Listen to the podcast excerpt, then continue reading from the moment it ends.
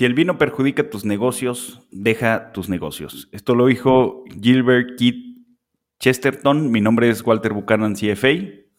Mi nombre es Luis González, CFA, y hoy vamos a platicar con un experto en inversión en vinos. Su nombre es Ibai Sicilia. Ibai es un experimentado especialista en vinos por derecho propio, respetado en todos los ámbitos. Eh, él está en, en, en Londres, eh, cuenta con una lista de famosos deportistas como clientes y apariciones en televisión en algunas de las principales cadenas del mundo. Y vaya, además, es un famoso gestor de inversiones en su ciudad natal, Madrid, gracias a su talento para detectar oportunidades fructíferas en un sinfín de mercados. El vino siempre ha sido su pasión, ya que su familia era propietaria de un viñedo en España. El vino podríamos decir que está en su ADN. Sin más, comenzamos.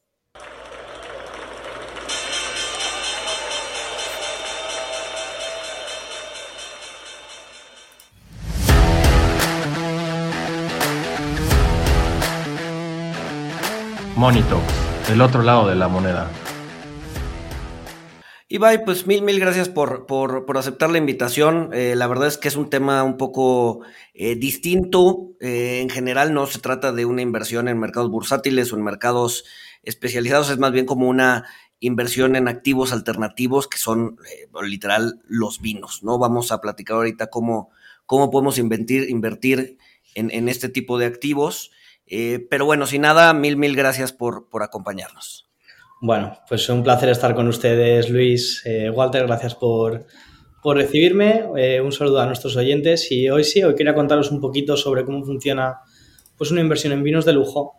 Es una inversión bastante desconocida, Luis, simplemente porque, bueno, es un activo refugio. Entonces son inversiones que, que, se dan a conocer, ¿no? que salen a la luz más bien en tiempos de crisis e incertidumbre, ¿no? Cuando la gente está buscando activos que, generen un valor, y que le ganan a la inflación, ¿no? Y a los mercados, pero también que tener un dinero en, un lugar, pues seguro. No sé si estáis de acuerdo conmigo, Luis eh, y Walter, pero vamos, esto era una inversión muy para sibaritas, para gente con mucho poder adquisitivo. Pero esto, esto ha cambiado. Ahora ya todo el mundo puede invertir en vinos de lujo, em, sin ir más lejos desde inversiones pues muy modestas, ¿no? Pues para un padre de familia, ¿no? un inversor pequeño que antes no podía pues considerar este tipo de inversiones, pues ahora les encanta invertir tanto en vino de lujo como en whisky, oro, etcétera. Pero, ¿qué, qué, qué, es, qué es, un vino de lujo? O sea, ¿cuál, cuál es la diferencia entre eh, un, vino de lujo y un vino que encuentras en el súper en un tetrapac? Pues mira, no, es, no, es, como que nos tomemos este, nuestras inversiones eh, todos, los, todos los días, ¿no? Todos los viernes. Exactamente. Mira, ahí la industria del vino es una industria de unos 400 billones de euros. ¿Vale? Pues el vino de lujo es el 1% de esa industria. ¿no? El, vino de lujo es pues, considerado ese vino que tiene un, alto, vamos, vale bastante dinero, es para gente con alto poder adquisitivo, pero también son vinos que es el 1% de la producción mundial, ¿vale? No es todo el vino que consumimos, son botellas que están puntuadas por expertos, ¿no? Eh, como Robert Parker, por ejemplo, pues un vino que tiene 100 puntos Parker, pues es un, vino, pues, un primero para guardarlo y segundo como para atesorarlo, es como arte, por decirlo de alguna manera. La, industria del vino de lujo la compara mucho con el arte simplemente porque son cosas que solo se crean una vez. Una producción de X botellas, cuando se acaba, se acabó. Cuando se muere el productor, se murió. Entonces es algo que no van a volver a crear y a recrear. Entonces, cuando encontramos una de estas botellas de alta categoría, eh, son simplemente vinos, pues uno, que, la demanda es altísima, que tiene un historial de crecimiento a lo largo de los años eh, muy interesante, que crece en precio, vamos a decir. ¿Quién no ha encontrado una botella ¿no? en, de sus abuelos, eh, de Pingus, Petrus, Vega Sicilia, por ejemplo? Me llaman mucho de España y me dicen, oye, me he encontrado esto en la bodega de mi abuelo. Y me he dado cuenta de que vale miles de euros. Entonces, pues cuanto más antigua es la botella y cuanta más de, alta categoría, ¿no? De estos viñedos de renombre y estas botellas que son básicamente de bandera, eh, pues adquieren un valor muy interesante para inversores. Y es porque según se van consumiendo esas botellas, de esa añada en particular, vamos a poner por ejemplo un Vega Sicilia único, el 2000 por ejemplo, pues cuando se acaba esa producción y quedan pocas botellas, el precio se dispara. Y es porque ya no hay más. No se van a poder volver a encontrar, es una pieza de arte a todos los efectos. Ahora, Hay, o sea, no, no solamente es la botella, ¿no? Supongo que hay un tema de conservación detrás. Yo puedo tener un Vega Sicilia, la verdad es que no sé mucho de vinos, no sé qué añada, pero si la tengo abajo del horno, eh, pues realmente ya no, o sea, nadie sabe realmente que, que, que, que, yo la tuve abajo del horno, la puedo vender en miles de dólares y resulta que pues, es vinagre al final del día, ¿no? Entonces, ¿cómo, cosa, cómo, cómo puedo eh, pues, invertir en vino sin caer en este, en este riesgo? Exactamente, y es lo que les pasa a muchísimas de las personas que nos llama y nos pregunta, precisamente por este tipo de situaciones. El vino de lujo, para ser considerado vino de lujo, tiene que tener una trazabilidad perfecta, es decir, de dónde viene el vino y cómo se ha guardado. Nosotros, por ejemplo, en OE no solo trabajamos con bodegas y no con particulares.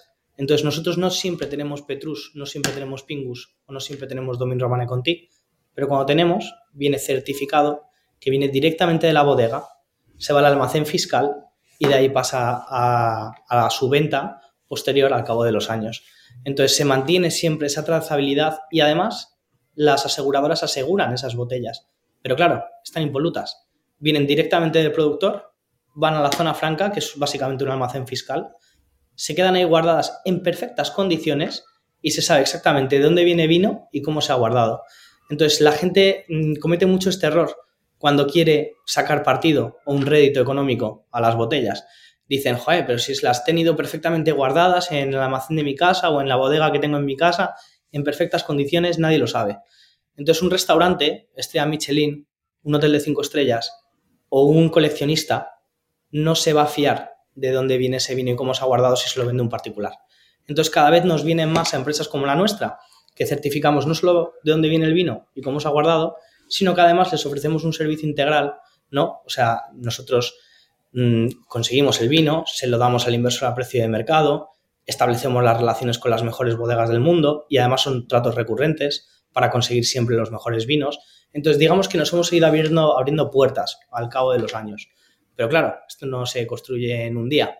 Entonces, lo que faltaba en el mundo era una empresa que te diera un servicio integral, ¿no? que tuviese esas relaciones con las bodegas, que te consiguiese lo mejor de cada país, ¿no? Pues de Chile, Argentina, México, eh, Napa Valley, Estados Unidos, Australia, Italia, España, etcétera, que te consiguiese lo mejor de cada sitio y que luego te lo mandase todo en un almacén fiscal con la trazabilidad completamente impoluta y luego encima les diese salidas a esas botellas.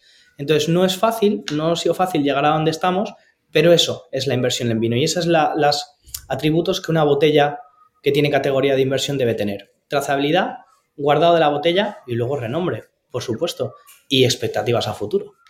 Ok, Ibai, nos comentas que para cuestiones de, de trazabilidad y de conservación, compran los vinos directo del productor. Eh, también mencionas que, se parece, que este negocio se parece mucho al, arte. Y recientemente leí sobre un coleccionista de, arte que donó eh, cientos de, pinturas de, Picasso, creo que de, Van Gogh, de, Matisse, eh, pero te narran, o sea, e, esta colección que donó pues, valía obviamente miles de millones de dólares, pero en, la historia de, este coleccionista, pues narran que él, que él compraba lotes de pinturas. O sea, si, si bien él, él donó, eh, no sé, por decir 100, 200 pinturas, pues realmente él había comprado miles de pinturas, eh, porque él, él sabía que dentro del lote que compraba, pues iba a haber algunas, unas, unas cuantas que, que iban a valer la pena la inversión. Eh, ¿Funciona igual la diversificación en los vinos y en las compras que ustedes hacen con las bodegas? Totalmente. De hecho, nosotros, mira, somos, una, somos la mejor empresa de inversiones en vino que hay a nivel global, no por casualidad, es porque tenemos un equipo, eh, el equipo del vino, yo lo llamo, ¿vale? Que es el que se encarga de establecer esas relaciones con las mejores bodegas del mundo. Entonces, ¿tú estarás de acuerdo en que en España, por ejemplo, tenemos cultura del vino? ¿No? Igual que en México, hay cultura del vino, hay bodegas y viñedos que son una verdadera maravilla, pero claro, hay que encontrar esa joya dentro de, ese mercado que uno le vaya el vino de la talla y luego encima le aporte una eh, cierta estabilidad al, precio y una cierta garantía de cara a futuro, según vaya envejeciendo ese vino. Entonces, claro, son varias cosas a considerar. Nosotros no consideramos todas las botellas. Nosotros hemos tenido que buscar mucho, mucho, mucho, mucho en Napa Valley, por ejemplo, para encontrar lo que a nosotros nos parece que son las mejores bodegas de Napa con las que tenemos relaciones. Pero hicimos lo mismo en Chile. Nos fuimos a Chile, cogimos el Chadwick, el Sena, eh, consideramos el Don Melchor, consideramos pues, varios vinos muy buenos. Con, en México, pues estuvimos mirando con Inspiración Merché, estuvimos considerando pues varias bodegas también. Entonces intentamos encontrar esas joyas y hay que ir probando, hay que irte para allá, tienes que hablar con los productores, tienes que ver cómo, cómo, cómo, crean ese vino, luego eh, la el historial, la historia de esa bodega, de ese viñedo, de ese vino, de esa referencia en particular y no ir eligiendo lo mejor para tus clientes. Entonces nosotros, por ejemplo, trabajamos con maestros del vino, que son por gente que sabe mucho más que tú y que yo, que saben qué vino, qué, vino va a subir, qué vino va a bajar y qué bodegueros va a morir. Pero claro, no trabajamos con uno, trabajamos con cinco. Trabajamos con Justin Knock, Master Wine, que se lo rifan para ser juez en decanter, experto en vinos de Napa Valley, California, australiano, trabajó para Penfolds, entonces sabe muy bien qué comprar de esas zonas y luego es un experto en vino francés. Entonces, eh, luego tenemos a Gabriele Goretti, que es el maestro del vino, el primer maestro del vino italiano, que nos dice exactamente que hay que ir a Italia a comprar. Y trabajamos con Almudena Alberca en España, por ejemplo, primera mujer, primera maestra del vino en nuestro país, que nos dice qué buenas oportunidades hay para nuestros inversores. Entonces, se trata de buscar mucho, hacer muchos tasting, muchos tasting a ciegas también, para saber qué, vino es el, que hay que adquirir para, ese, para los inversores, para el futuro. Antes de continuar con esta conversación sobre vinos con Ibai, si tú eres de las personas que quiere invertir, que quiere poner su dinero a trabajar, pero no tienes el conocimiento, no tienes el tiempo o careces de ambas, en SaveNest, empresa de la cual soy cofundador y director de inversiones, tenemos la solución ideal para ti. Visita savenest.mx y agenda una llamada con nosotros. El link lo ponemos en la descripción del episodio. SafeNet de México SADCB, asesor en inversiones independiente, tiene el número de folio de inscripción 30120 en el registro de asesores en inversiones asignado por la Comisión Nacional Bancaria de Valores. La comisión supervisa exclusivamente la prestación de servicios de administración de cartera de valores cuando se tomen decisiones de inversión a nombre y por cuenta de terceros, por lo que carece de atribuciones para supervisar o regular cualquier otro servicio que proporcione el asesor en inversiones. Asimismo, la inscripción en el registro de asesores en inversiones que lleva la comisión en términos de la ley del mercado de valores no implica el apego de los asesores en inversiones a las situaciones aplicables en los servicios prestados ni a la exactitud o velocidad de la información proporcionada. Gracias por escuchar y continuamos con esta interesantísima plática sobre vinos de lujo con Ibai. Oye, Ibai, a ver, vamos, vamos desde, como desde abajo. Yo tengo, no sé, a ver, de entrada no sé ni con qué cantidad puedo empezar a, invertir, ¿no? Entonces supongo que me acerco contigo y digo, a ver, quiero invertir en vinos. ¿Cuál es el proceso, no? ¿Cómo diversifico una cartera de vinos? Eh, ¿Cuánto es el, ticket mínimo para entrar, no? Este... Y, de ahí hasta la salida, ¿no? O sea, ¿cuál es la salida del, del, o sea, cómo yo liquido mi inversión? ¿Me tomo la botella o eh, ustedes la venden, a quién se la venden, ¿no? ¿Cómo funciona? Exactamente. Pues mira, empiezo, empiezo desde el principio. Es que es muy interesante, Luis y Walter. Nos podemos tirar de esto hablando dos días si queréis. ¿eh? Ahí me encanta. Pero mira, lo que hacemos es muy descomplicado. Hacemos portafolios privados para inversores privados a corto, medio y largo plazo. Corto lo consideramos unos tres años, el medio plazo lo consideramos de tres a seis y el largo de seis en adelante. Pero quedas con este número, que es el importante lo que el vino de lujo hace desde 2005 es un 15% por año, de un 10 a un 15. ¿Vale? Sin fallo. Entonces, no lo digo yo, lo dice el IBEX, que es el índice de los mil vinos más caros, más deseados, y el índice que básicamente pone el precio al vino, ¿vale? Porque esto es un mercado que no nos olvidemos es oferta y demanda. No tiene casi ninguna correlación con otros mercados y es simplemente porque es un producto físico, un asset tangible y no tiene correlación con otra, pues con un tuit de Elon Musk o un tuit de, Donald Trump, ¿no? Por decirlo de alguna manera. Esto es lo que influye ahora en, los mercados. Esto es oferta y demanda. Eh, me quedan tres botellas, las quieren 15. Eh, ¿Qué va a hacer el precio? Pues subir. Entonces, eh, aparte, tenemos países como la India y como China, que tienen millones y millones de personas, no tienen cultura del vino, no tienen bodegas, no tienen viñedos, ¿vale? Menos de categoría. Pero lo que sí que les gusta es un montón el vino. Y además están empezando a beber ya que ya invertir en vino. Entonces es un mercado que está en auge, una industria que está a punto de tener un boom y lo estamos experimentando y lo vemos, vamos, a diario. Entonces, empiezo por el principio. Se pueden hacer inversiones desde 5.000 euros, dólares o libras. Con nosotros tenemos cuenta en, en, cada divisa para que nuestro cliente que es internacional pues no tenga que hacer ningún cambio de moneda, para empezar. ¿Por qué hemos puesto el mínimo con 5.000 dólares, por ejemplo? Pues muy simple. Eh, simplemente hay que hacer buenos portafolios. para ya hacer un buen portafolio en vino de lujo tiene que estar bien diversificado, tiene que tener algún vino de alta categoría y, cuando digo diversificado tiene que estar bien diversificado por regiones, no vale coger solo vino francés, ¿no? Hay que tener un poco de Napa, un poquito de Italia, eh, un Super Tuscan, un Barolo, un Brunello, un poquito de Rioja, un poquito de Ribera, del Duero, de España, entonces hay que diversificarlo bien por regiones. Y con 5.000 dólares nos da para hacer portafolios estupendos. A partir de ¿vale? Los portafolios con los que nos lo pasamos bien, bien de verdad, y cuando ya estamos hablando de una inversión en lujo, de vino de lujo como Dios manda, pues sería a partir de 25 mil dólares, más o menos. Y es simplemente porque las botellas de alta categoría valen bastante dinero, quedan pocas, ¿vale? O ninguna. Entonces son difíciles de conseguir. Alguna colección horizontal o alguna colección vertical también son un poco más caras, ¿no? Pero ya estaríamos hablando de portafolios muy serios y con unas rentabilidades anuales que si te rozan el 15%, pues oye, con los tiempos que corren, eh, yo me doy con un canto en los dientes, como decimos en, España, porque con la inflación al 60% en Argentina, al 11% en Reino Unido y al 10% en España, ahora mismo, vamos, les, yo les, les, dé lo que les dé a mis inversores, están felices, pues están perdiendo por todos, por todos los sitios y lugares. Entonces está viendo mucha gente moviendo fondos, de fondos de banco, de criptomonedas, de tal, a assets como el nuestro, que son activos refugio, que mantienen muy bien el precio en tiempos de crisis y que además te dan una rentabilidad anual muy interesante. Entonces, bueno, como les digo, desde 5.000 euros se puede hacer una inversión, ¿vale? Eh, ya no es como antes, ya no solo te puedes meter haciendo portafolios no de vino francés que valen miles y miles de dólares. No, ahora se trata de coger las joyas de países emergentes, ¿vale? Y ponerlos en un portafolio y esperarte a que crezcan.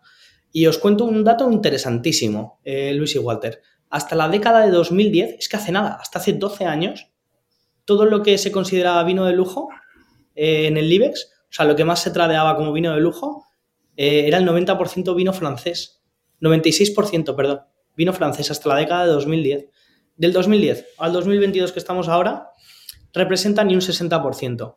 Entonces, ¿qué te dice esto? Pues que el mercado ha cambiado. Ahora hay vinos de categoría que se consideran vinos de lujo y vino con categoría de inversión en un montón de países que antes no tenían estas características. Pues mira, Chile o Argentina o Napa Valley en California o incluso tenemos vino chino eh, de, la, única, vamos, del único vino de lujo ¿no? que se puede considerar en China, que es Silver Heights, eh, que además tiene un documental en Netflix.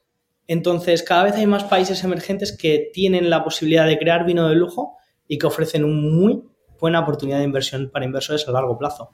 Entonces, eh, lo estamos viendo ahora, el momento es, es ya. Luego, cuando ya valga miles de euros, ¿no? El vino chileno o el vino español, pues bueno, pues ya estaremos hablando de otras cosas. Ibai, el, el vino francés, por, por ser, digamos, el, mercado dominante de, vino de lujo, eh, como, como inversión, tiene, tiene un premium, tiene, tiene un sobreprecio, eh, digamos, por, por ser el dominante que por esta misma razón pues sea conveniente tener exposición a, otras regiones que no tengan este, este premio, este sobrevalor. Precisamente, la, eh, tradicionalmente todo el mundo invierte en vino francés, pero es que el vino francés funciona de diferente manera. Es una industria totalmente particular, por decirlo de alguna manera. Ellos hacen campañas en Premier, que significa vender el vino antes de embotellarlo. Es un, es un mercado que es distinto al de todo el resto de vinos de lujo. Eh, a nivel mundial. Entonces ellos cogen y lo que venden es la producción antes de embotellarla. Luego a los dos años te llega la producción y luego se dispara ¿no? en, el, en el trade, ¿no? En, pues en el, en el trade de los brokers en Burdeos, que te dan el vino ¿no? de esas bodegas. Ellos, las bodegas cogen, le dan el vino antes de embotellarlo a sus brokers, sus brokers lo venden, además te cogen las bodegas francesas, como tienen tantísima demanda, las buenas, ellos deciden dónde colocar su vino. Entonces dicen, por ejemplo, eh, por ponerte un ejemplo, Chateau Lafitte, Rothschild. Ellos cogen y dicen, quiero el 30% de mi producción en China, el 20% en América, el 10% en América del Sur y el 40% en Europa. Y lo tienen. Entonces deciden a dónde va su vino y dónde se hacen un nombre. Entonces, bueno, eh, muy interesante, pero es que el vino francés, como te digo, es lo que tradicionalmente se considera vino de inversión. Ellos trabajan de, otra manera, pero las regiones emergentes ahora, como España, con, bodegas y viñedos que están adquiriendo categoría de vino de inversión y moviéndose y exportando a mansalva a Estados Unidos. Aquí lo que yo veo como broker es, es oportunidad, simplemente. Y son estos mercados emergentes, Italia, España, Chile, Argentina, Napa Valley en California, Estados Unidos, Oregón. Que no olvidemos cambio climático. Ahora solo se puede cultivar Pinot Noir en tres o cuatro zonas del mundo. Eso está cambiando. La gente, los bodegueros están comprando tierras en Oregón, por ejemplo, por el cambio climático. Una de las únicas zonas donde se va a poder seguir cultivando Pinot Noir. Entonces, ojo al dato que, que la industria cambia y además cambia sin aviso. Oye, vaya, a ver, entonces, regresando, yo, yo llego con mis 5 mil dólares o 5 mil euros. ¿Cuánto tiempo tardas en armarme un portafolio? Nosotros tardamos una media de 3 o 4 días en armarte un portafolio, pero nos gusta, mm, primero nos gusta conocer al, inversor, saber qué necesidades tiene. Si tú quieres una inversión a corto plazo, eh, que es a 3 años vista, por ejemplo, que ahora se puede hacer, antes no, antes, los, antes las inversiones en vino eran para por lo menos 10 años o 15 pero ahora le puedes sacar un rédito económico en tres años. Eso es coger, pues coger y hacerte un portafolio. Pues en vez de añadas recientes, pues cogerte añadas un poco más antiguas. Botellas que ya estén en, ventana de consumo. Si están consumiendo el vino, significa que están creciendo en precio. Entonces seleccionamos esas botellas que ya está abierta la ventana de consumo y te hacemos un portafolio con ellas. ¿Que quieres una inversión a largo plazo? ¿A 10, 15 años vista? Pues coño, te compramos eh, antes de embotellar. Vamos a Francia, te compramos la producción de de las mejores bodegas de ese año, de 2021, por ejemplo, eh, te llegarán en 2024 a bodega, pero estás comprando antes de embotellar. Eh, tardarás 10 años en vender el portafolio, pero le vas a ganar un dineral. Es la única manera de comprar vino francés ahora mismo sin que te valga miles y miles de dólares la botella. Entonces, lo que haces es comprar antes de embotellar si quieres una inversión pues muy, mucho más a largo plazo. Lo hacemos todos los años. Pero dependiendo del inversor, le hacemos un portafolio u otro, ¿vale? Entonces, bueno, el inversor que quiere un portafolio de 5.000 euros a tres años vista, por decirlo de alguna manera, nosotros cogemos, nos conocemos al inversor, hablamos con él, vemos qué necesidades tiene y qué objetivos tiene con esta inversión, le decimos si somos aptos para lo que él quiere y si lo somos, le hacemos un portafolio, le cogemos un depósito del 10% de su intención de inversión. ¿Por qué escogemos un depósito? Pues esto es un trade en vivo. Sin bloquear las botellas no le podemos hacer un portafolio porque cualquier broker las puede coger con un depósito. Entonces nosotros le cogemos un 10% de la intención de inversión como un depósito legalmente reembolsable. ¿Y por qué legalmente reembolsable? Pues hombre, porque si le presentamos un portafolio, le hemos hecho una selección y no le gusta al cliente, por ejemplo, pues para que pueda cambiar las botellas o se pueda tirar atrás si al final no quiere lo que le hemos seleccionado. Entonces, cuando pone el depósito el cliente, yo me voy al maestro del vino. Y con el maestro del vino, porque yo no le elijo el vino, eh, yo puedo saber de vino y tú puedes saber de vino como cliente. Nuestro cliente suele ser un, inversor y además un aficionado al vino.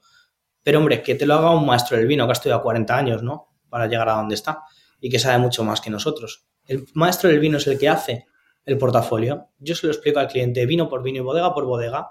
Le doy todas las, todos los PDF de cada vino que le hemos elegido y si está contento el cliente, entonces ya le mandamos el contrato nos lo firma electrónicamente, nos manda el monto restante, quitando el depósito, y en cuanto llega a cuenta, le damos, y esto es importante, certificados de autenticidad, certificados de propiedad, el documento del seguro del vino y la factura. Es importante porque el vino tiene que estar asegurado, ¿vale? Porque luego en la venta es lo que te va a pedir el restaurante, ¿vale? Oye, sí, mm, dame el vino, te lo pago un poco más caro, que sois una empresa de superlujo, pero le llega asegurado a la mesa. Si pasa algo con ese vino, está asegurado y eso es importante. Entonces, cuando ya nos llega el fondo completo, pues le mandamos todas las certificaciones. Propiedad, autenticidad, seguro y factura. Y así lo bien hecho, bien queda. ¿Que no le gusta el portafolio que le hemos creado? Pues el inversor siempre está protegido y se puede tirar para atrás. Entonces, lo que a mí me gusta del proceso de dar el paso es que el cliente toma una decisión informada. Y eso es importantísimo, porque nosotros vamos a éxito. Si el cliente no gana, nosotros tampoco. Y como no cobramos gastos de gestión, cobramos un 10% de lo que gana el inversor cuando le vendemos las botellas. Es decir, nosotros para cobrar tenemos que venderle las botellas. Somos una de esas pocas empresas que todavía sigue yendo a éxito con sus clientes y por eso tenemos tanto éxito, no nos equivoquemos.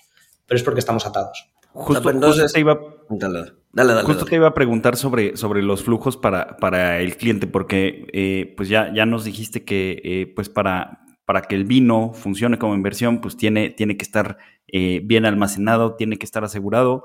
Eh, pero con lo que me estás diciendo, Ibai, o sea, el cliente eh, les, les, bueno, primero les hace un depósito de, de este, 500 euros, ajá, y después de, de 4.500 euros. O sea, en, en, este monto de 5.000 euros ya está contemplado el, almacenaje, los seguros, o sea, bueno, los, gastos corren por, por cuenta de ustedes.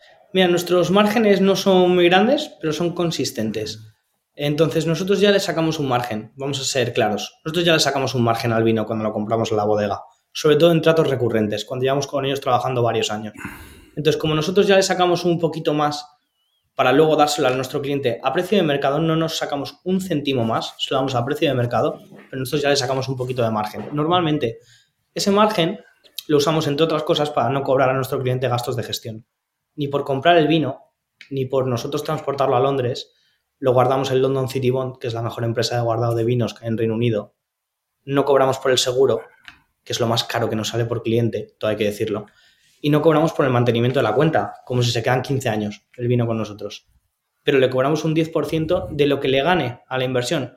Es decir, que si cuando esté todo dicho hecho, el cliente que puso 5.000 le hemos sacado con un 30%, ¿no? Con 8.000, por ejemplo, vamos a decir, con 8.000 dólares, de esos, 8, de esos 3.000 de diferencia, nos llevaríamos 300. Esa es nuestra comisión, ¿vale? Entonces lo hacemos simplemente para, que, para no marear a nuestros clientes con gastos de gestión que no tienen ningún sentido, porque nosotros ya conseguimos un mejor precio eh, con el seguro y actualizamos la póliza mensualmente. Pero claro, ya tenemos 7.000 clientes. Nosotros ya conseguimos mejor precio en London City Bond que un particular, pero es que guardamos mm, cientos de miles de botellas con ellos. Entonces, al final no le pasamos al cliente ese coste, que es absurdo, eh, pero, pero hombre, eh, la verdad que el cliente lo agradece y es simplemente porque a quien le gusta que le maren, oye, que te voy a cobrar por el transporte de tu vino al almacén fiscal, oye, que te voy a cobrar por... No, no, no casa bien. Entonces ese margen lo usamos, entre otras cosas, pues para eso. Ahora, después de ocho años, es cuando ya tenemos eh, clientes saliendo de la inversión que nos están dejando unos montos muy interesantes de ganancias. Pero claro, nos ha costado varios años llegar a, a este punto, ¿no? Como os podéis imaginar. Sí, claro. Ahora, la estrategia de salida, ¿no? O sea, dices, para salir, pues obviamente tienes que vender el vino. ¿Cómo, cómo funciona eso? ¿Vas a los restaurantes? ¿Se lo regresas a las bodegas? ¿Cómo, ¿Cómo funciona? Pues mira, tenemos varias estrategias para vender el vino, ¿vale? Dependiendo de qué cliente utilizamos una estrategia u otra. Tenemos dos salidas a precio de mercado y una a precio de venta al público. Y las salidas a precio de mercado son muy simples. Nuestro cliente no tiene atada la inversión con nosotros. Aunque tenga una inversión a 10 años vista, ¿vale? Y la intención cuando le hicimos el portafolio es sacarle en 10 años. Si al tercero tiene que salir, por lo que sea, se pone a la venta sus botellas porque para eso son suyas, ¿vale? Entonces es importante decir que los fondos no están atados en ningún momento. Cuando nos dan orden de vender, vendemos y punto. Nosotros vamos a cobrar, a cobrar igual.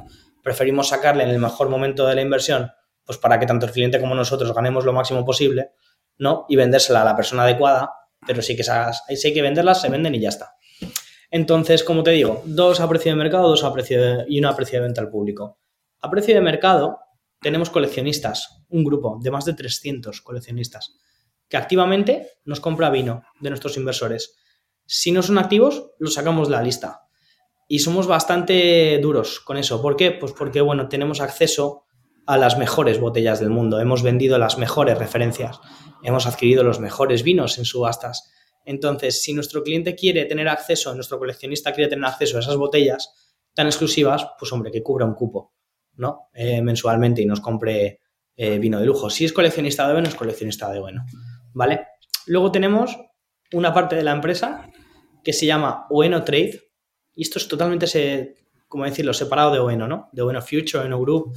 Eh, se dedica solo y exclusivamente a vender el vino de mis inversores al sector de la hostelería. Tenemos un equipo entero, solo para mover el vino de mis inversores a restaurantes, hoteles, casinos, vinotecas en Reino Unido. Y tenemos a los mejores. Tenemos al grupo Palman 67, el club privado de Londres más famoso. Tenemos a varios restaurantes estrella Michelin con nosotros y es algo que además va en aumento. Y diréis, coño, ¿por qué os compran a vosotros el, el vino de lujo, no? Los restaurantes o los hoteles y tal. Bueno, después de equivocarse, como todo el mundo, y comprar el vino a particulares más barato, porque se puede conseguir Chato Margot, Chato Diquiem o Chato Lafitte más barato de otros marchantes que no somos nosotros, que somos una empresa de super lujo. Pero luego si te llega a la mesa vinagrado o sin seguro, pues eh, te equivocas una vez. Una vez te gastas 5.000 euros en vez de 6.000 para comprarle la botella a otro, a otro marchante. Pero cuando te llega mala, pues te vas a nosotros que es lo que nos ha pasado con un sinfín de hoteles, restaurantes y casinos, nos llaman y nos dicen, oye, mira, que hemos tenido un problema con nuestro antiguo proveedor, nos ha llegado la botella vinagrada y no nos la reembolsan. Eh, ¿Vosotros tenéis certificada la procedencia del guardado? Y les decimos, claro, te va a costar mil euros más la botella. Y nos dicen, sí, sí, dámela. ¿Me llega asegurada la mesa? Sí, dámela. Entonces, al final, prefieren gastarse más dinero, pedírnosla a nosotros y que les llegue impoluta del almacén fiscal a la mesa. Y esto es importantísimo, porque nosotros, nuestro modelo de negocio tenía que ser así. No comprar a particulares para poder garantizar la autenticidad y la procedencia del vino. Y es algo que el primer año a lo mejor te funciona más lento, más despacio, te cuesta construir estos tratos, ¿no? Con el sector de la hostelería. Pero al final tenemos una estrategia de salida que es que va viento en popa. Y es porque cada vez tenemos más gente interesada en comprarnos vino. Pero es que, claro, nosotros aseguramos la procedencia y encima te aseguramos el vino. Entonces, eh, cuando, todo, cuando todo se hace bien, eh, bien queda. Entonces, al final tenemos éxito. Nos ha costado llegar aquí, como he dicho tres veces, pero aquí estamos. Y es por eso, precisamente porque confiábamos en nuestro modelo de negocio y en lo que estábamos haciendo y sabíamos que iban a acabar llamando a la puerta. Y esas son estrategias a precio de mercado, ¿eh? las dos. Y en cuestión de tiempo, eh, ¿en cuánto tiempo deshaces un portafolio? Pues mira, te voy a decirle además eh, de manera fehaciente porque es, es, a lo que me dedico. Un portafolio de 200 mil dólares tarda unos 8 meses en venderlo. Un portafolio de 20 mil dólares tarda 2 meses en venderlo. Entonces, dependiendo del monto, pues lo saco más rápido o más despacio. Eh, pero vamos, no tardamos ni una fracción de lo que te podrías imaginar que tardamos. Hacemos esta inversión líquida, valga la redundancia, y es algo que lo que fallaban todas las empresas de inversión en vino, la salida del vino. ¿Y cómo, lo vendéis? Pues lo vendemos, tocamos puertas, llamamos, ofrecemos lo que tenemos y tenemos una respuesta muy, muy, muy buena. Pero es que no tenemos botellas que no merezcan la pena. Entonces, claro que nos las piden, pero es que no compramos sin saber que nos las van a comprar. Claro. Te voy a contar la estrategia de salida que tenemos a precio de venta al público. Ah. Y aquí es donde se pone interesante. Luis y Walter, tenemos una boutique de vinos de lujo que se llama Bueno House, ¿vale? Es nuestra estrategia de salida para nuestro cliente corporativo. Aquel que tiene más de 100 o 150 mil dólares con nosotros vende sus botellas en nuestras boutiques en Londres. ¿Qué tiene de bueno esto de vender el precio de venta al público? Es más, es más lento, ¿vale? Pero es que vendemos las botellas de nuestros clientes corporativos de un 10 a un 30% más que a precio de mercado porque están a precio de venta al público. Si nuestro cliente gana más, nosotros también. Nuestro cliente no le importa si tardamos un mes o un año en vender una botella. Lo que le importa es que se venda. Entonces, si nosotros esa botella la ofrecemos a los brokers y a todos los banqueros que tenemos en la City, porque nosotros trabajamos en el distrito financiero de Londres, que es donde están todos los corredores de bolsa y los banqueros, bueno, pues los viernes pues nos vienen, los jueves a comprar pues botellas pues Don Periñón, eh, champán, botellas de altísima categoría. Entonces, no hemos puesto, nos costó tres años montar Oeno House y nos ha costado tres millones de euros montarlo. Pero claro, es la primera boutique de vinos de lujo que hay en Londres y está en la Royal Exchange, que es la parada de Bank en Reino Unido, a la izquierda de Hermes. Entonces, pues eso, como te digo, una tienda bien localizada con 4.000 botellas, que son cuatro pisos, que es, vamos, una maravilla visual simplemente entrar, pues luego ahí es cuando nos compran todos los, toda la gente del sector financiero, pues nos compran estas botellas pues a un precio pues bastante más elevado, ¿no? De los que las podías encontrar si te fueras a Francia y la compras en la bodega, por decirlo de alguna manera. Esto es precio de venta al público. Entonces, si nuestro cliente gana más, nosotros también. Y hombre, hemos puesto en la boutique pues donde está el dinero, no tiene más misterio. Y esa es nuestra estrategia, a venta al público. Con, lo que nos platicas, Ibai, de, de, o sea, de, cómo haces la venta a, mercado y, al público, me surge una duda sobre, me imagino que los mismos restaurantes eh, con estrellas Michelin eh, invierten, hacen, hacen inversiones, eh, deberían de hacerlo, quizá, quizá, no lo hacen tanto por temas de, de liquidez, pero la duda que me surge es, eh, o sea, ¿qué, porcentaje de, de, la inversión, no de la demanda, qué porcentaje de la inversión representan los restaurantes? Esto, esta duda me surge para saber si, si, si acaparan, digamos, los temas de inversión, ya que, pues, imagino que ellos son la principal demanda, ¿no? Sí, ellos lo hacen de otra manera muy distinta y que además te va a encantar, eh, Walter. Lo que ellos hacen es una cosa que aquí llamamos consignment. Ellos lo que hacen es pedirnos las botellas, ¿vale? Nosotros las damos de buena fe y cuando se consumen en el restaurante nos las pagan. Entonces usamos este modelo. Pero claro, tiene que ser un restaurante de altísima categoría porque nosotros vamos al restaurante a certificar que las condiciones de guardado de nuestras botellas, las botellas de nuestros inversores, van a estar impolutas. Entonces tenemos que ir al restaurante, certificar que el vino se va a mantener ahí a la perfección y luego le damos acceso al restaurante pues a ciertas botellas, ¿no? a ciertas referencias que las puede tener ahí guardadas, ofrecérselas a su clientela y cuando se consuman nos las pagan. Hacemos reportes mensuales y lo que hayan consumido, ¿no? De, pues de lo que tienen ahí que les hemos dado nosotros, pues nos lo pagan. Pero más bien, yo creo que la pregunta de Walter iba más en si los restaurantes son sus clientes, es decir, un restaurante puede llegar con un portafolio de 20 mil euros. No suele pasar.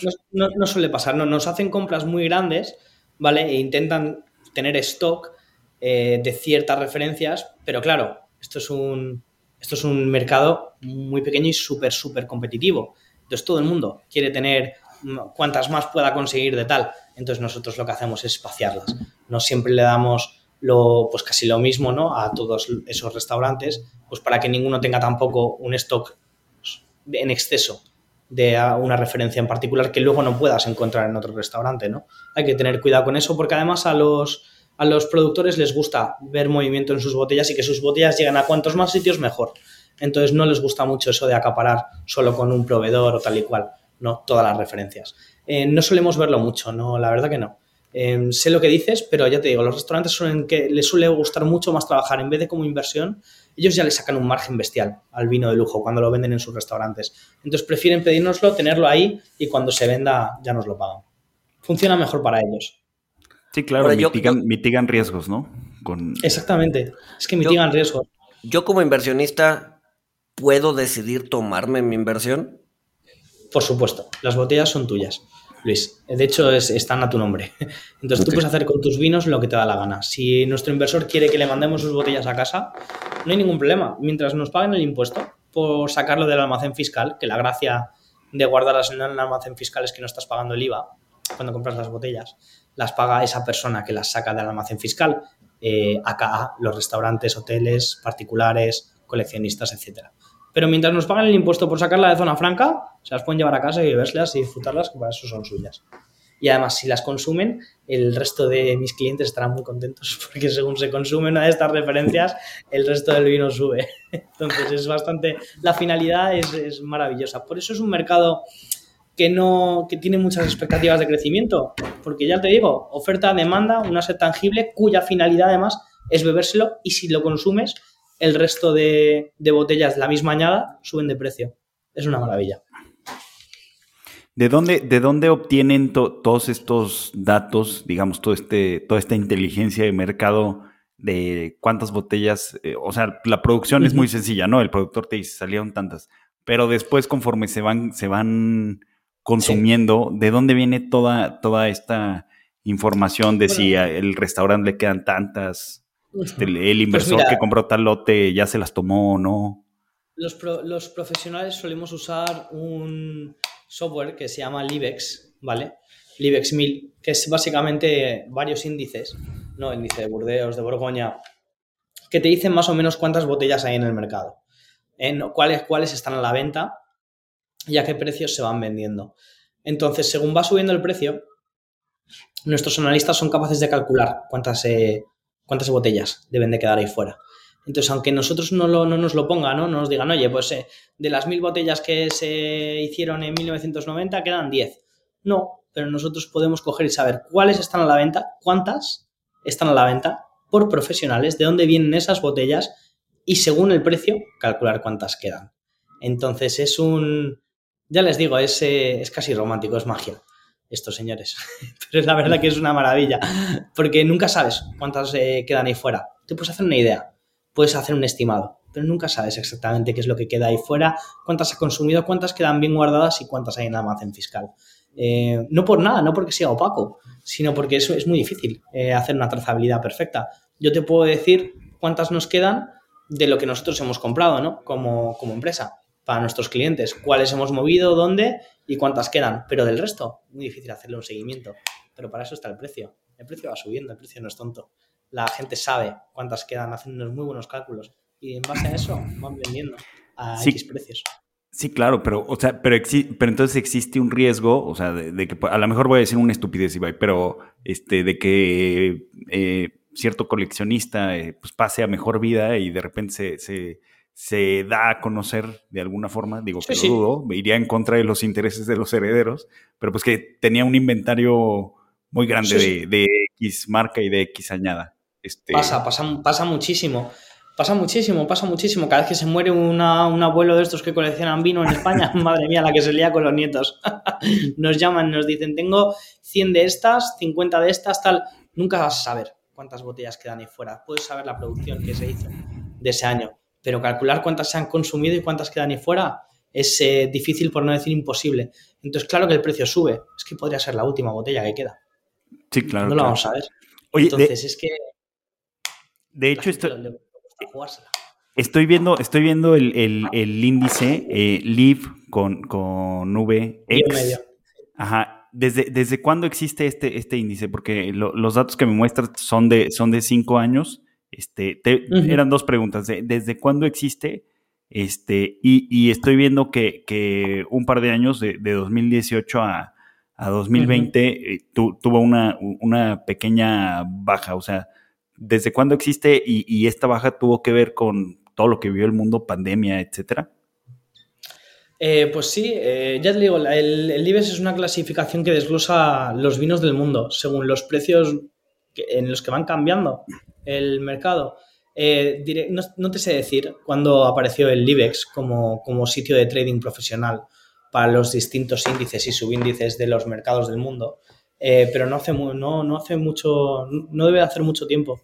Eh, encontraré el dato exactamente, pero no debe de hacer mucho. Es algo bastante moderno, ¿no? Por decirlo de alguna manera. Es como un mercado global donde todos los países pueden ver, pues, ¿no? Como su tablita, ¿no? De sus subíndices. Pues, por ejemplo, en Francia puedes encontrarte, pues, de todas las áreas, ¿no? Donde se produce vino en Francia, ver cuáles son las marcas más, más eh, tradeadas, que se compran más, que se venden más.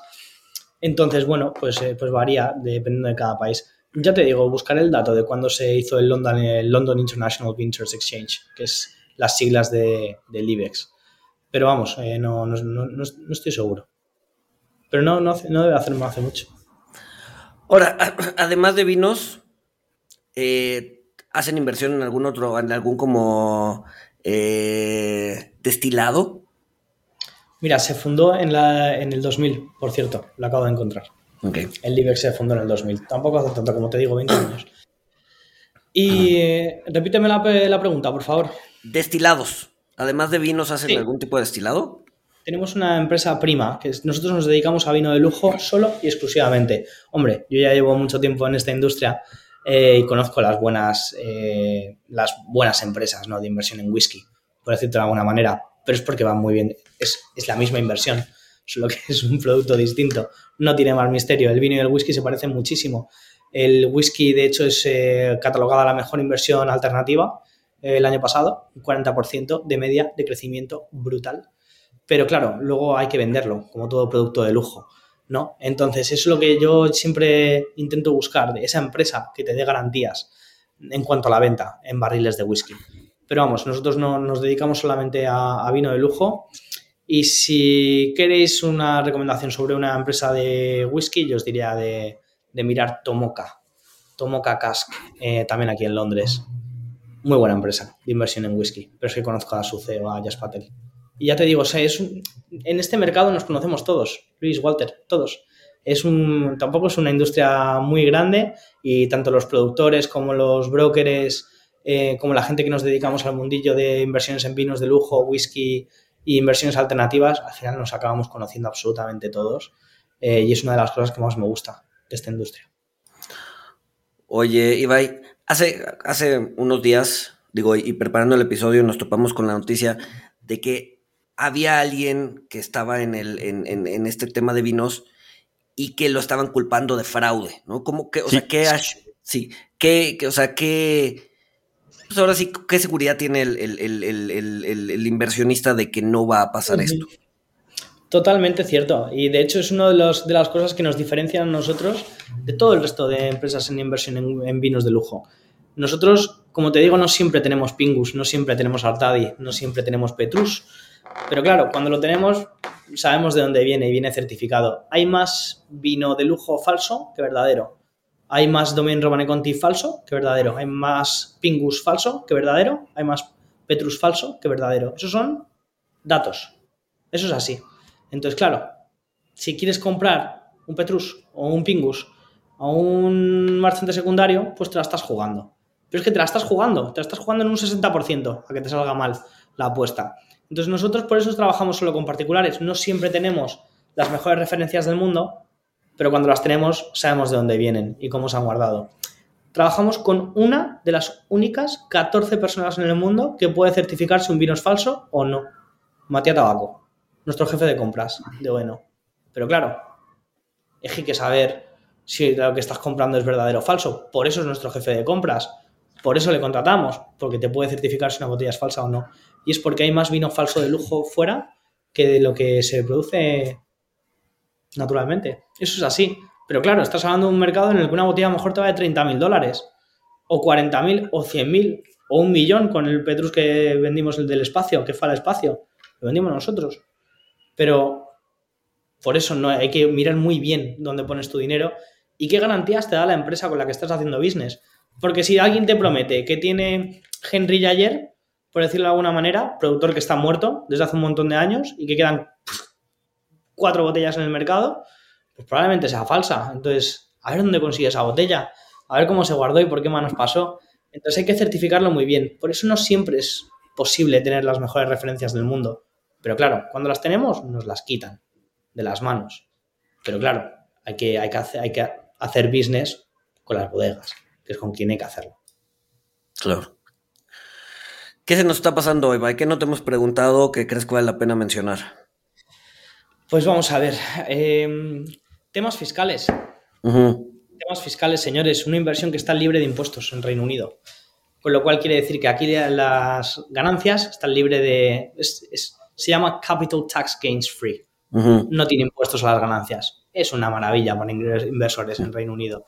Entonces, en España no es así. En España no existe el, el término producto perecedero para Hacienda, al parecer. Entonces, se trata como cualquier otra inversión al 26%. Entonces, bueno, depende del país, pues la inversión está libre de impuestos o no. Aquí en Reino Unido se considera un producto perecedero y si tu botella no tiene más de 50 años, eh, no se le puede grabar y ya está, porque es un activo consumible. Entonces, aquí en Reino Unido, una gozada hacer la inversión. En, en México, como, estuve hablando con Eduardo también, no estamos seguros. Yo cuando llamo a Hacienda en España me pasa algo divertidísimo. Ya me, es que no me olvidaré nunca. Llamo a Hacienda, les digo, por favor, ¿me podéis dar claridad en cuanto a la inversión en vinos de lujo? Si se tienen que pagar impuestos en España, me coge la tía por teléfono y me dice, Ibai, si, es una, eh, si no es tu actividad económica, se considera una inversión al uso. Y digo, vamos, que si soy bombero y, me, y he hecho una inversión en vino, no tengo que, a menos que me sea broker de vinos, no, me, no tengo que pagar impuestos. Me dice, pues no. Y digo, vale, llamo a la semana siguiente, pues no me creía nada. Eh, y me cogen y me dicen lo contrario. No, no, se considera una inversión normal y 26% de impuestos. Y bueno, al final acabé hablando con un abogado, gastándome 5.600 dólares, haciendo un informe aplicado para bueno sobre cómo se fiscaliza la inversión en España y ahora la paso en adjunto a, mis prospectos clientes cuando me preguntan para que lo tengan claro no, cristalino, que en España van a tener que pagar impuestos a menos que, ¿sabes? Que inviertan 5 o 10 mil euros. Entonces no van a tener que pagar nada porque no te van a tocar ni la puerta. Pero con montos más grandes y cantidades superiores a 100 mil euros y tal, en inversión en vino te van a grabar impuestos. Si no, a menos que tengas una sociedad en Estonia o una, una cuenta de banco en Reino Unido. Entonces, bueno, el que no quiere pagar impuestos, porque es- ya te digo, estamos atrasados en, países como España, por ejemplo, donde tenemos, no consi- consideramos el vino un- un- una inversión al uso normal, pues tendremos que pagar, a menos que encontremos la manera de, no hacerlo. Aquí en Reino Unido, mis clientes que tienen cuenta en Reino Unido no pagan impuestos, eso seguro. Entonces, dependiendo de cada país, habrá que mirar muy bien si que pagar impuestos o no. Pero atentos a la sorpresa porque puede perfectamente estar libre de impuestos a las ganancias. Y es porque es un activo perecedero. Entonces, muy interesante la parte fiscal. ¿Qué más me queda? ¿Qué más me queda? ¿Qué más? Eh, me imagino que con, todo este tema de, de, este, de medio ambiente y, problemas de, sequías y eso, pues tenderá a aumentar precios, ¿no? O sea, lo que voy es, eh, ahorita como que todo apunta a que probablemente veamos subidas de precios más que, más que bajadas, ¿no? Por todo esto, esto que está pasando a nivel global, ¿no?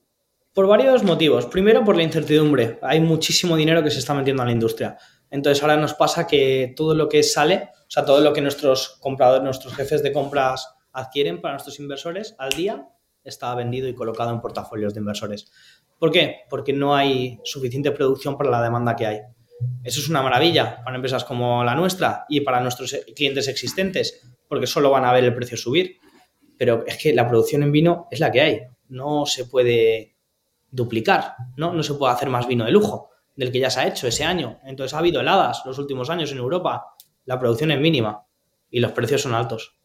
Pero claro, esto solo contribuye a que si la producción es mínima y el precio más alto, pues la botella valdrá más, es que también subirá más de precio.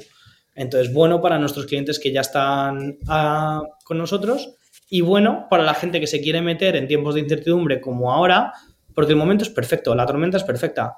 Luego, en unos años, cuando ya vaya la economía más normal, no sé cómo estará, no sé si seguiremos manteniendo el ritmo, pero estoy haciendo mucho más de un 15% para mis clientes este año, mucho más. Pero es que hay mucho dinero metiéndose a la industria. Pregunta, dado que ya existe un índice que es el IBEX, hay, y, bueno, y, no, sé, no, sé si conozcas el, este, la respuesta, pero dado que, hay un, dado que hay un índice, ¿existen derivados sobre ese índice? ¿Hay futuros? O sea, yo me puedo exponer a ese índice de manera indirecta, comprar simplemente un futuro del índice y listo. Eh, podrías, por supuesto, claro, pero, pero eh, lo, desaconsejamos. Eh, la inversión en vino tiene que estar bien diversificada. Tiene que hacerse con conocimiento de causa. No se puede comprar. Una inversión en vino no se hace con el corazón, se hace con la cabeza. Si yo la hago con el corazón, pues me iría a Ribera de Duero y a Rioja, ¿no? que es donde he nacido y es donde es el, pues el vino que me gusta. Pero si quiero hacer una inversión con la cabeza, pues probablemente coja un poquito de Burdeos, un poquito de Borgoña, un poquito de Italia y un poquito de, Estados Unidos. Entonces, las, como te digo, estamos aquí para ganar dinero a clientes y la clave de ganar dinero en inversión en vino es coger las joyas emergentes y tenerle el oído puesto en, los mercados que están al alza. Tengo, un ejemplo. al, ser, al, ser, al ser un mercado todavía muy imperfecto, me imagino que la, la inversión activa genera bastante valor simplemente una inversión pasiva, ¿no? Meterme al índice este, y, ganar podrías hacerlo, ya te digo. Podrías coger, irte al índice o a un subíndice del IBEX y decir, pues bien, voy a invertir en las 10 bodegas que dice estas que son las mejores, ¿no? De esta región en Francia. Eh, pero ya te digo, mejor que eso es cogerte el número uno de ese y el número uno de todos los subíndices.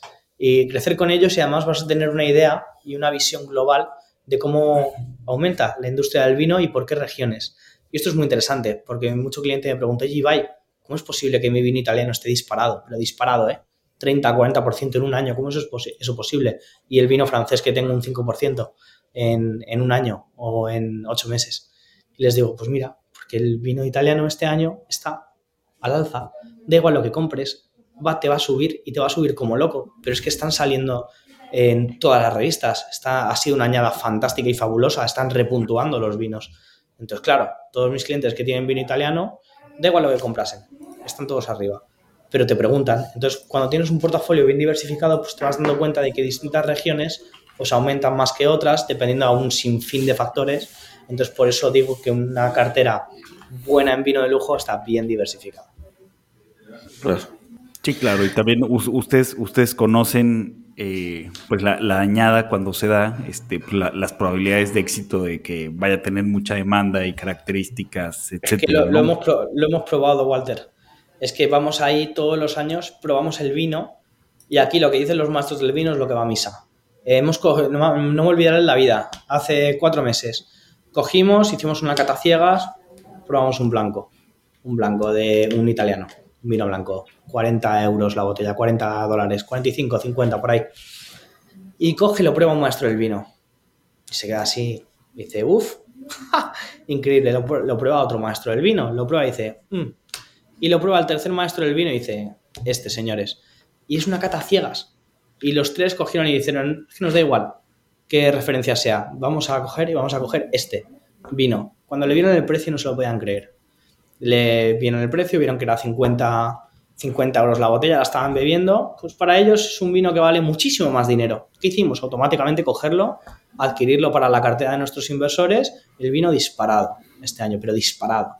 Lo volvieron a puntuar, le dieron no sé cuántos puntos Parker y bueno, subí de precio un 200, 300%. Pero claro, nosotros probamos cada vino que añadimos a la cartera de nuestros clientes. Si nuestros tres maestros del vino coinciden en lo mismo, es que estamos eh, ante, algo, ante algo bueno. Y esas botellas son las oportunidades que yo cojo. El teléfono, llamo a mis clientes y les digo, hemos encontrado esto, ¿te apetece una joya que esto es para jugárnosla, no para ganarle un 10, 15 al año? Esta es para jugárnosla y a ver si le sacamos un, un 100 no. ¿Qué te parece? Dicen los maestros del vino que esto es una pasada y que está del precio bajísimo. Cogemos un par de cajas o tres y las probamos. Y a mí mis clientes no me dicen que no nunca. Me dicen, sí, bye, eh, pónmela al portafolio y vamos a ver cómo se comporta. Pues así vamos haciendo, vamos probando. Ya te digo, añadir por añadir nunca añadimos. La vida. Yo cuando cojo, yo no llamo a mis clientes, yo tengo 200 clientes ahora mismo en noveno. De hecho, ya no puedo ni coger más. Tengo que elegirlos ya con cuentagotas, ¿no? los que puedo coger porque ya tengo a varios, varios brokers ¿no? que están cogiendo clientes y tal, porque no, porque no doy abasto, vamos a ser claros. Pero mis, mis clientes cuando cogemos cuando queremos añadir algo a las carteras, lo hacemos con muchísimo cuidado y eligiendo algo que merece la pena y que sea para nuestro cliente. Y si se tienen que esperar, les llamo y les digo, oye, espérate un par de meses a la temporada de vendimia de esta referencia y te la cogemos. O todavía no tenemos, vamos a coger la semana que viene. Si tienen que esperar, esperan, pero añadir por añadir no añadimos nunca. Muy bien. Oye, Ibai, eh, pues bueno, se, nos termina el tiempo eh, y no quiero terminar sin, sin preguntarte eh, por cómo trabaja Oeno, pues ya nos dijiste que tienen skin in the game al pues al ustedes llevar, llevar los, los costos de almacenamiento, seguros, etcétera, y que ganan del éxito de, la venta del cliente. pero además, tú en lo personal y seguro sabes cómo, cómo está la, demás gente, las, demás personas de, Bueno. Tú en lo personal inviertes eh, en, portafolio, tienes tu, portafolio de, vino. Sí, sí, además yo, me dedico a me dedico al mundo de las inversiones desde muy joven. Hice mi primera inversión en, en propiedad, en, cripto, cuando, en criptomonedas. En cuanto tuve dinero empecé a moverlo de un lado a otro. Una de las primeras cosas que hice eh, después de llegar a la empresa después de conocer cómo funciona todo de pe a pa y después de hacer dinero para mis clientes, es hacerme un portafolio yo mismo. Eh, pero claro, yo, a mí me hacen el favor, ¿no? Mi, jefe de compras de coger y decir, oye, Ibai, pues mira, vamos a comprar esto, te, te voy a dejarte una caja para que la añadas a tu portafolio. Esto tienes que tenerlo. Entonces a mí mis, mis compañeros y los maestros de vino pues me hacen el favor de cuando vienen cosas realmente, realmente interesantes y que no van a volver, pues me dejan una caja o dos cajas para mi propio portafolio. Y es simplemente por, no, no por nada, sino porque eh, es una buena inversión, mantiene valor. Tengo, la inflación la tengo inflada. El dinero en el banco siempre lo he odiado y esto ya es personal. Eh, yo vivo sin hipoteca y vivo sin, sin dinero en el banco y cuanto menos tenga ahí, mejor, porque no me fío, no me fiaré nunca. Y es por eso, bueno, ya nos lo han dado en el 2008 con los bancos. Mi madre tiene una hipoteca puente y problemas con los bancos, entonces a mí no me, no me van a cazar. Entonces yo mi dinero lo tengo en inversiones. Pero ya te digo, capital riesgo lo pongo en, en criptomonedas si me la quiero jugar, ¿no? Y tirar el dinero a la basura. Eh, por, por, ahí, si quiero tener algo el día de mañana, lo invierto en propiedad. Y si quiero algo que sepa que es un bien tangible y que me lo puedo beber si van mal las cosas, pues invierto en vino. Tengo un portafolio de 15.000 euros y haremos una revisión, Eduardo y yo, sobre mi portafolio en el podcast que tiene con Breaking Wine, que es uno de mis clientes, ya sabéis, Eduardo Cuenca, y haré una revisión de mi, propio portafolio en los siguientes meses, pues para también que la gente pueda ver qué es lo que yo adquiero para, para mí mismo y para que puedan ver que no es nada diferente de lo que pongo en portafolios para ellos. Al fin y al cabo, lo que más me gusta de este trabajo es la transparencia con la que podemos operar y que la gente cuando hace business con nosotros lo hace contentos sabiendo lo que están comprando, por qué lo están comprando y con qué broker lo hacen. Que al fin y al cabo la confianza, eso no se paga con dinero. Y eso es lo que más valora nuestro cliente, de mí, por lo menos, lo que me dicen a mí, mis clientes. Sí, bye. Muy, muy interesante. Este. eh, mil, mil gracias por, por, por tu tiempo y no sé si quieres agregar algo más, Walter. Pues no, nada más que ya, ya conocemos eh, otro, otro significado de refugiarse en vino. Pues sí. Exacto. Pues oye, muchísimas gracias por tenerme con vosotros. Muchas veces. Hagamos esto más a menudo. Seguro, bye. Mil, mil gracias. Un abrazo. Nos escuchamos el siguiente Adiós. miércoles. Hasta luego. Hasta luego.